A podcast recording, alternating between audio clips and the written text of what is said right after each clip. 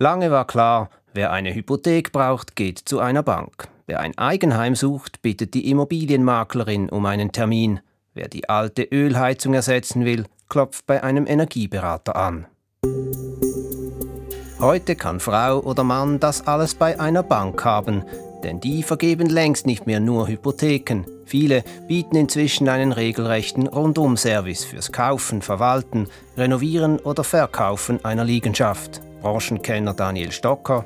Was wirklich auffällig ist, dass in den letzten Jahren verschiedene regional verankerte Banken sich an Startups beteiligt haben oder Kooperationen eingegangen sind. Aber warum wildern Banken abseits ihres Kerngeschäfts und ist das im Interesse der Kundschaft?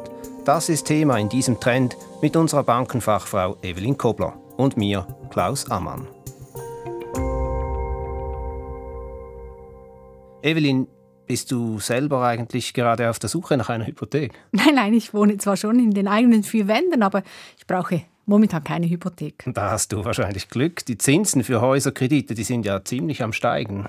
Ja, das stimmt. Also deshalb denke ich, es lohnt sich sicher vielleicht auch gerade mal das Geschäft mit Immobilien unter die Lupe zu nehmen. Ich beobachte schon länger, wie Banken ihr Geschäft in diesem Immobilienmarkt immer stärker ausweiten.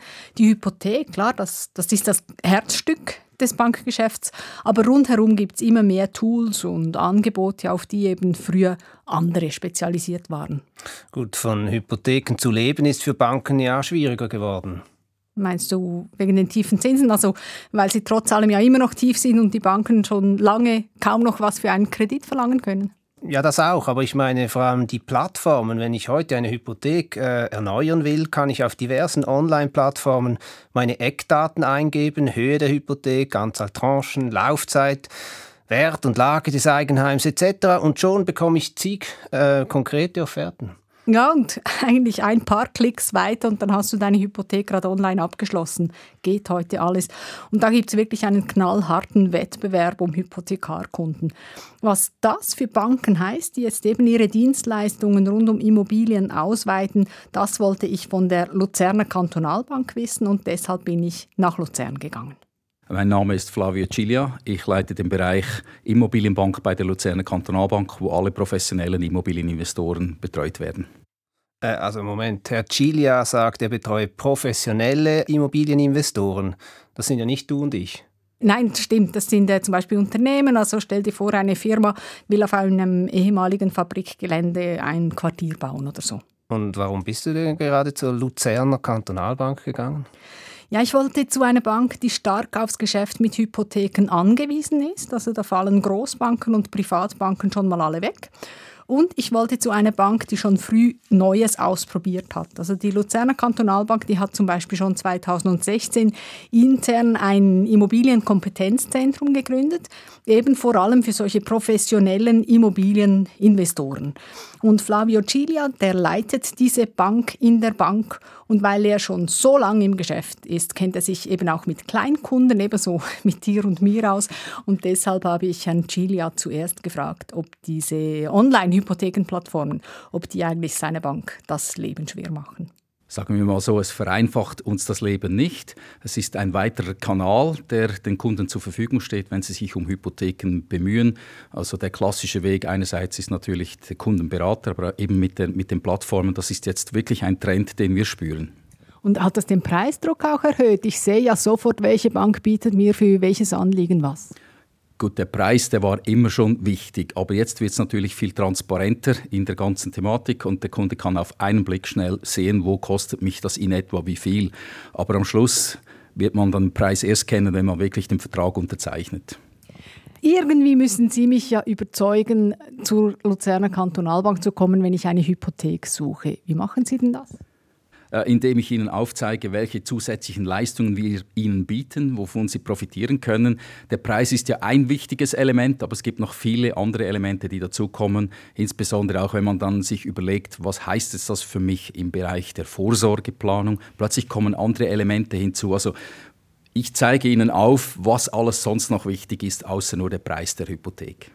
Aber damit Sie mir das aufzeigen können, muss ich schon zu Ihnen gekommen sein. Wenn ich aber auf den Online-Plattformen einfach den Preisvergleich mache, sehe ich das ja nicht. Also wie holen Sie mich dort irgendwo ab?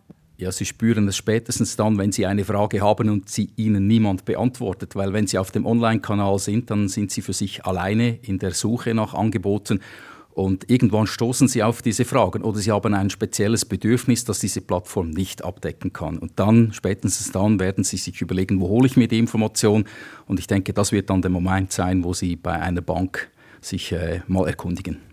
Sie bieten verschiedene sogenannte Selbstbedienungselemente an. Was kann ich da bekommen? Es gibt da zwei konkrete Angebote, die wir jetzt im Moment haben. Eines für Nichtkundinnen und Kunden der Luzerner Kantonalbank. Also das ist die Standortinformation, den Standortcheck, sprich was kosten Immobilien, wie sind die Mietpreise in diesen Regionen.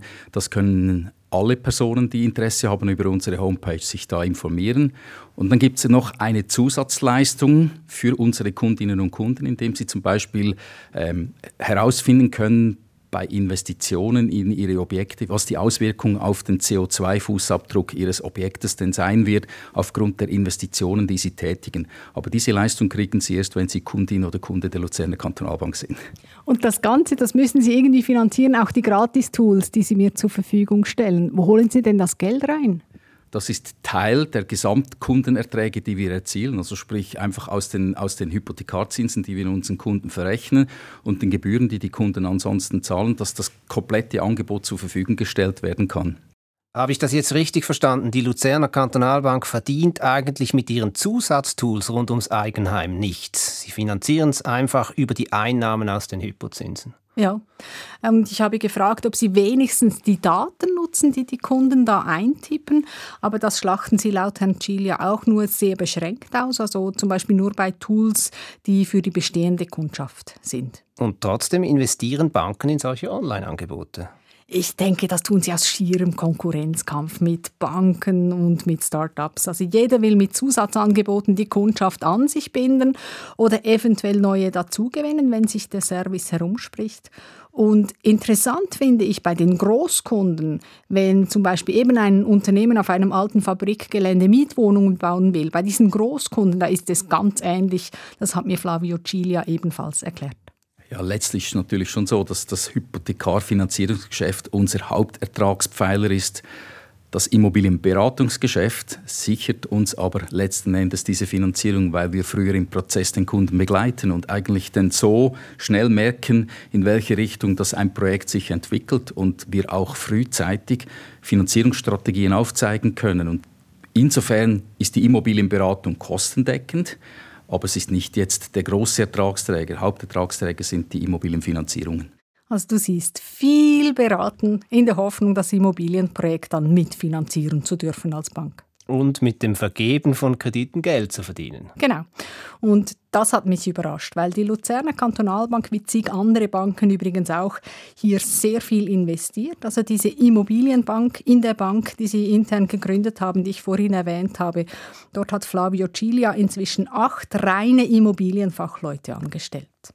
Also das sind alles nicht Bänkler, wenn man dem so sagen darf, die kommen aus der Immobilienbranche, die haben selber schon gebaut oder entwickelt und die begleiten den Kunden, wenn der Kunde eine Idee hat, wirklich, die, die gehen zum Kunden mit dem weißen Blatt Papier und fragen genau, was der Kunde jetzt vorhat, was sein Bedürfnis ist. Und dann entwickeln sie zusammen mit diesem Kunden eine Strategie, eine Immobilienstrategie und auf der Basis dieser Immobilienstrategie dann auch ein Projekt sodass der Kunde eigentlich sein Vermögen vermehren kann. Und das ist wirklich wertschöpfende Tätigkeit, außerhalb der Finanzierungstätigkeit, vorgelagert eigentlich. Und nehmen dann die jeweils zum Kundentermin einen Banker, eine Bankerin mit oder hatten die bei Ihnen, als Sie bei Ihnen angefangen haben, einen Crashkurs in Finance? Nein, die gehen alleine. Vielleicht geht der Kundenberater mit, weil der Kundenberater ja auch die Schnittstelle zum Kunden letztlich ist. Aber das Fachgespräch, das führt der Immobilienexperte alleine mit dem Kunden auf Augenhöhe im Thema Immobilien. Es ist dann eher so, dass der Kundenberater lernen kann, was die zwei sich unterhalten. Und dann am Ende hat er aber einen Wissensvorsprung, wenn es um die Finanzierung geht. Und dann kann er dem Kunden auch ein passendes Finanzierungsangebot unterbreiten.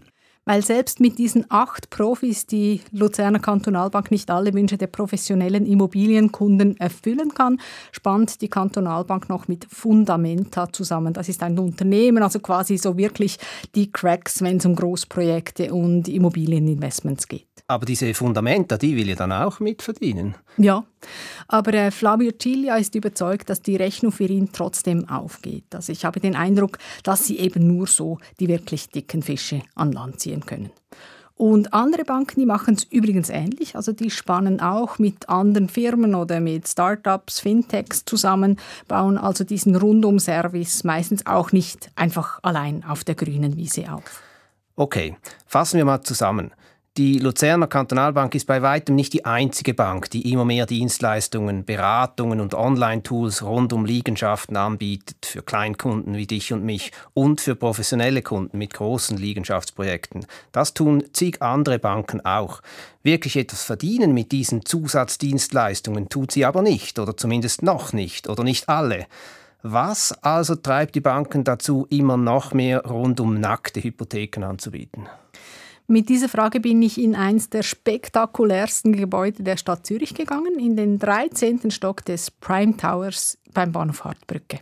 Mein Name ist Daniel Stocker. Ich bin Head of Research bei Jones Lang LaSalle in Zürich und ja, arbeite in der Immobilienbranche seit über 15 Jahren. John Slang LaSalle ist ein großer Immobilienberater, der beobachtet natürlich sehr genau, was sich da in diesem Geschäft so alles bewegt oder wer da halt auch noch gerne mitmischen möchte. Nicht äh, zwingend im Kleinkundengeschäft, aber bei den wirklich großen Gewerbeprojekten. Daniel Stocke, er sieht mehrere Gründe dafür, dass Banken außerhalb ihres Kerngeschäfts wildern. Mir scheint, dass das Kerngeschäft der Banken stark unter Druck ist. Ähm, es gibt Eintritte von externen Playern, seien das zum Beispiel Versicherungen, Pensionskassen oder auch Fintechs. Das führt dazu, ähm, dass sie sich vielleicht ein bisschen angegriffen fühlen in ihrem Kerngeschäft. Das ist der eine Faktor. Ähm, man versucht dann die Dienstleistungspalette auszubauen, den bisherigen Kunden einen umfassenderen Service bieten zu können.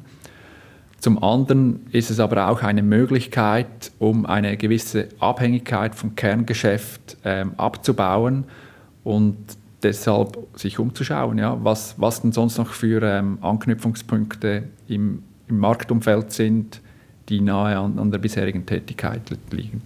Sie sind schon lange im Geschäft. Wann hat es eigentlich begonnen, dass eben Banken sich da immer breiter aufgestellt haben im Immobilienmarkt? Ich glaube, es hat schon sehr früh begonnen. Es gab immer wieder ähm, Bewegungen, sei es, dass, wenn ich mich richtig erinnere, die die Credit Suisse ähm, auch mal an einem Bewirtschafter beteiligt war, ähm, den dann wieder abgestoßen hat. Aber was jetzt wirklich auffällig ist, dass in den letzten Jahren das stark wieder am Zunehmen war, dass sich da wirklich aus verschiedene regional verankerte Banken sich an Startups beteiligt haben oder Kooperationen eingegangen sind aber auch ähm, größere Geschäftsbanken mit internationalem Fokus sich einen ja, doch lokalen Dienstleister äh, angebunden haben. Es ist eine Entwicklung, die sich wirklich akzentuiert hat in den letzten Jahren. Und welche Rolle spielt das Wehklagen der Banken eben im Kerngeschäft, also da dieses Zinsdifferenzgeschäft, Geld entgegennehmen und es wieder ausleihen, das rechnet sich nicht mehr, weil wir halt eine Tiefzinsphase noch immer haben. Welche Rolle spielt das? Ich glaube, das Geschäft rechnet sich für die Banken nach wie vor, aber die Marge ist nicht mehr so hoch, wie sie vielleicht vor 20, 30 Jahren war. Ich glaube, es ist aber auch wichtig, sich da bewusst zu sein, die Banken beklagen sich, dass sich die Marge halbiert hat gegenüber einer Zeit vor 20, 30 Jahren. Fakt ist aber auch, dass ein durchschnittliches Einfamilienhaus heute doppelt so viel kostet wie damals und sie dadurch in der Regel auch dasselbe Objekt deutlich höher belehnen, zwar zu einer tieferen Marge, aber für dasselbe Geschäft kriegen sie in, äh, in absoluten Beträgen, können sie immer noch gut daran verdienen. Und von daher sage ich jetzt mal, ist es ein Wehklagen auf, auf hohem Niveau. Und was sich natürlich auch noch verändert hat, ist dass der Markt zunehmend Transparenz geworden ist, auch dank der Möglichkeit, dass man Angebote digital vergleichen kann. Und das hat dazu geführt, dass andere Akteure das erkannt haben und sich und diese Chancen oder diesen, diesen interessanten Markt ähm, auch zu nutzen versuchen und, und Eintritte ähm, vollzogen haben. Das habe ich auch von der Luzerner Kantonalbank gehört, dass Ihnen das das Leben sicher nicht vereinfacht hat, diese Plattformen, wenn ich eine Hypothek suche, dass ich dann so einfach einen Überblick bekomme, wer mir was bietet. Also ist das auch ein Treiber, dass die Banken sagen, gut, da müssen wir halt anderes anbieten? Ich gehe stark davon aus, dass es ein großer Treiber ist. Ähm, ich sage jetzt mal so, dass die reine Hypothek ist für den Kunden ein sehr standardisiertes und einfach vergleichbares Produkt. Und das alleine ist sehr vergleichbar und entsprechend wird der Wettbewerb in diesem Bereich sehr hoch sein. Also geht es darum, welche Art von Zusatzleistungen oder Zusatznutzen kann ich dem Kunden stiften. Und da haben Banken allenfalls Vorteile, ähm, weil sie schon sehr lange im Geschäft sind. Es ist aber auch so, es gibt natürlich sehr digital sehr versierte Startups, die dann auch eben solche Markteintritte ähm, machen können und ich glaube, Banken haben vielleicht auch ein bisschen Angst, dass sie von gewissen Entwicklungen überrollt werden könnten und sind deshalb auch sehr affin und verfolgen sehr genau, was da entsteht, wie sich das entwickelt und was man allenfalls adaptieren kann, damit man die starke Stellung im Hypothekarmarkt halten kann. Was ich mich nun die ganze Zeit frage, und jetzt komme ich wieder zurück zu mir und den anderen normalsterblichen Kunden, will ich wirklich von meiner Bank ein Eigenheim empfohlen oder vermittelt bekommen? Eine berechtigte Frage. Also Daniel Stocker ermahnt jedenfalls vor Interessenskonflikten, die sich ergeben können, wenn Banken quasi parallel auf zu vielen Hochzeiten tanzen. Ich glaube, die Konstellation bietet sicherlich äh, gewisse Interessenskonflikte, wenn Sie im Auftrag von einem bestehenden Bankkunden zum Beispiel ein Objekt vermitteln, ähm, weil dann die Bank natürlich äh, möglicherweise auf verschiedenen Seiten einer Transaktion äh, involviert ist und das kann dann schon unvorteilhaft sein für, für einen Kunden. Eben dort sagen die Banken ja, ja, aber jeder Kundenberater schaut für seine Kunden und die wahren nur die Interessen ihrer Kundschaft. Also sie machen da mindestens ein Fragezeichen, ob das wirklich so funktioniert. Ja, der einzelne Kundenberater wahrscheinlich schon, aber es gibt ja trotzdem auch eine Gesamtsicht und ich stelle mir jetzt einfach die Frage, wenn, wenn Sie ein Objekt haben, das Sie verkaufen möchten und das ist bei Bank A belehnt und Sie gehen dann zu dieser Bank und sagen, ich möchte es verkaufen. Die Bank hat sicher ein Interesse daran, dass die Hypothek bei ihr bleibt, weil es ein gutes Geschäft ist. Und wenn Sie dann dieser Bank den Vermittlungsauftrag geben, und sie kriegen auch verschiedene Angebote. Zum einen von anderen Bankkunden von A, aber auch von ich sage jetzt, externen äh, Parteien mit vielleicht Kundenbeziehungen zur Bank B oder C und dann unterschiedliche Angebotshöhen, dann ähm, ja, es ist dann halt schwierig zu sagen, wie, wie das Ganze dann wirklich spielt. Ich sehe einfach Interessenskonflikte, weil die Bank möchte die Hypothek bei sich halten und ob dann der beste Preis für den Kunden erzielt wird, ähm, weiß ich nicht, ob das in jedem Fall dann gewährleistet ist. Und das sind die klassischen Interessenkonflikte, da hast du sie. Ich glaube, als Kundin oder als Kunde muss man sich bewusst sein, die Bank will mich möglichst an sich binden. Und für mich alles aus einer Hand zu haben, das mag praktisch sein, aber es wird dann unter Umständen eben schwieriger oder aufwendiger, später mal zu einer anderen, günstigeren oder besseren Anbieterin zu wechseln. Solche rundum sorglos Angebote können also ihre Tücken haben. Das war der Trend zu Banken, die abseits ihres Kreditgeschäfts wildern. Besten Dank, Evelyn Kobler. Die Wirtschaft im Fokus haben wir hier jede Woche. Danke fürs Zuhören und bis zum nächsten Mal, sagt Klaus Ammann.